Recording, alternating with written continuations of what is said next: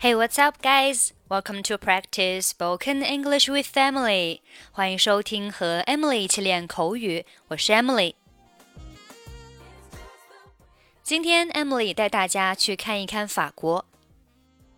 首先，我们来学习一些景点的名称。The Eiffel Tower，埃菲尔铁塔。The Eiffel Tower。The Louvre。 卢浮宫，The Louvre。The Art Gallery，美术馆，The Art Gallery。Cathedral，教堂，Cathedral。Fountain，喷泉，Fountain。Statue，雕像。 statue palace 宫殿 palace OK，我们来听一下今天的对话 conversation。欢迎回来，假期过得怎么样？Welcome back. How was your vacation? 好极了，不过回到家我还是很高兴的。 毕竟出门旅游还是挺累的。It was fantastic, but I'm glad to be back. Being a tourist is really tiring. 那你后来决定去哪里了？Where did you end up going? 由于属于旅游淡季， 我们赶上了一个去巴黎的特别优惠的旅游团，所以我们就去那里了。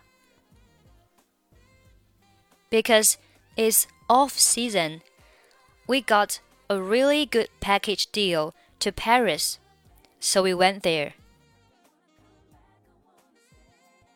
我一直都很想去巴黎。埃菲尔铁塔是世界上最着名的名胜之一。你登到塔顶了吗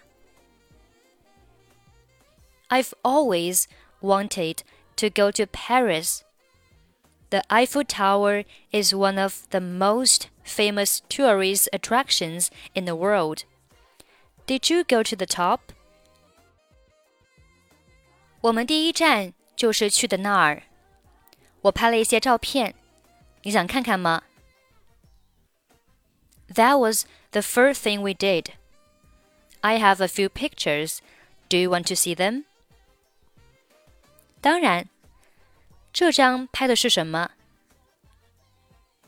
Sure. What's this one a picture of? 这是我在旅游的第四天拍的。我站在市中心的一个特别有名的喷泉旁边。That's a picture of me on our fourth day of traveling.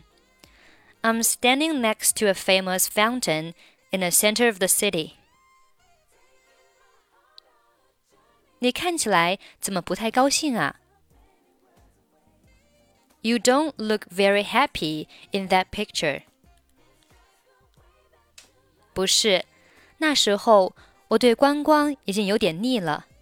我参观了太多的美术馆、教堂、喷泉、雕像和宫殿。 那天下午，我们去逛了逛跳蚤市场。喝咖啡、看电影，然后回酒店游泳池游了泳。No, by that time, I was sick of sightseeing. I had had enough of art galleries, cathedrals, fountains, statues, and palaces. We spent that afternoon walking around a flea market we had a few coffees, watched a movie, and went for a swim in the pool at the hotel. 我参加的旅行社总是提醒我，每观光三天就要腾出一天时间来放松身心。你们去卢浮宫了吗？My travel agent always reminds me to plan a day of relaxing for every three days of sightseeing. Did you go to the Louvre? 当然去了。去巴黎怎么能不去最有名的美术馆呢？但是蒙娜丽莎那幅画怎么这么小啊？真让我大吃一惊。Of course, you can't go to Paris without going to their most famous art gallery. I was surprised by how small the Mona Lisa was. 每个去过的人都这么说，我已经等不及了，一定要找时间亲自去看一看。That's what everyone says. I can't wait to see it for myself someday. Welcome back. How was your vacation? It was fantastic, but I'm glad to be back. Being a tourist is really tiring. Where did you end up going? Because it's off season, we got a really good package deal to Paris, so we went there. I've always wanted to go to Paris. The Eiffel Tower is one of the most famous tourist attractions in the world. Did you go to the top? That was the first thing we did. I have a few pictures. Do you want to see them? Sure. What's this one a picture of? That's a picture of me on our fourth day of traveling. I'm standing next to a famous fountain in the center of the city. You don't look very happy in that picture. No, by that time I was sick of sightseeing. I had had enough of art galleries, cathedrals, fountains, statues, and palaces. We spent that afternoon walking around a flea market. We had a few coffees, watched a movie, and went for a swim in the pool at the hotel. My travel agent always reminds me to plan a day of relaxing for every three days of sightseeing. Did you go to the Louvre? Of course, you can't go to Paris without going to their most famous art gallery.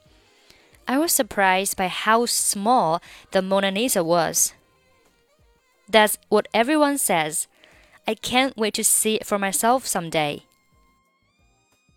Okay, that's pretty much for today. 关注微信公众号“英语主播 Emily”，在公众号里回复“节目”两个字，即可加入本期节目的跟读版本以及语音打分。 I'm Emily. I'll see you next time. Bye bye.